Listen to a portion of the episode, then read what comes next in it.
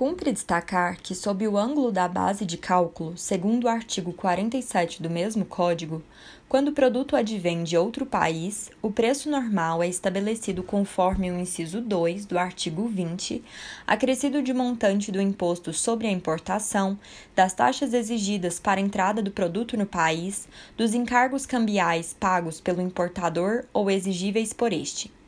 No que se refere ao contribuinte sujeito ao pagamento desse tributo, o artigo 51 do mesmo dispositivo estabelece: artigo 51 caput.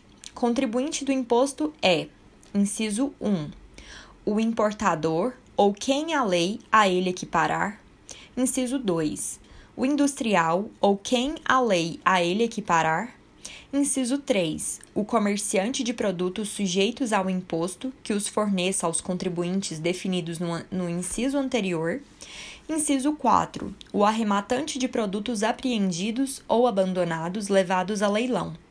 Parágrafo único. Para os efeitos deste imposto, considera-se contribuinte autônomo qualquer estabelecimento de importador, industrial, comerciante ou arrematante a não configuração da bitributação. O Tribunal Regional Federal da Quarta Região deu provimento à apelação da União, entendendo ser devido o pagamento do imposto tanto no momento do desembaraço aduaneiro como na ocasião da saída da mercadoria do estabelecimento do importador, não configurando a bitributação, que foi um argumento da parte autora para afastar a incidência do IPI. Não são excludentes os casos de incidência previstos nos incisos do artigo 46 do Código Tributário Nacional. E, por este motivo, não se observaria a situação de bitributação. Por serem fases diversas e sucessivas, a operação de desembaraço aduaneiro e a saída do produto de estabelecimento importador, equiparado à industrial, ocorre em cada procedimento fato gerador distinto o não desrespeito aos princípios tributários. Inexiste violação ao princípio da não cumulatividade, que não pode ser interpretado como uma forma de conferir imunidade ao importador destinatário final. A não cumulatividade, portanto, é uma técnica de tributação aplicada às hipóteses de incidência plurifásica do imposto, o que não ocorreria na espécie.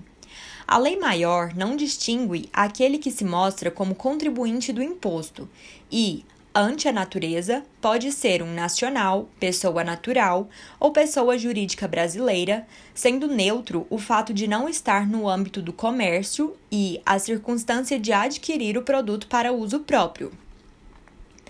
No caso específico da empresa Polividros Comercial Limitada, é evidente que não há oneração, pois a empresa importadora brasileira acumula o crédito do imposto pago no desembaraço aduaneiro para ser utilizado com o débito do IPI a ser recolhido na saída do produto, já na condição de contribuinte de direito, sendo certo que a tributação apenas incidirá sobre o valor agregado, diferença entre o valor do produto importado e de sua comercialização no mercado nacional.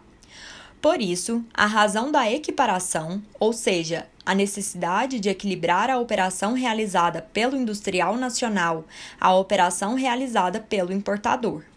É importante lembrar que o IPI tem uma função extrafiscal, além de arrecadatória, utilizado principalmente com o objetivo de disciplinar, favorecer ou desestimular alguns setores da economia, e, considerando o atual momento econômico do país, atrelado à verdadeira invasão de produtos estrangeiros, é de suma importância que a função extrafiscal do IPI seja observada no presente caso, a fim de coibir a perda de competitividade da indústria nacional frente aos produtos importados.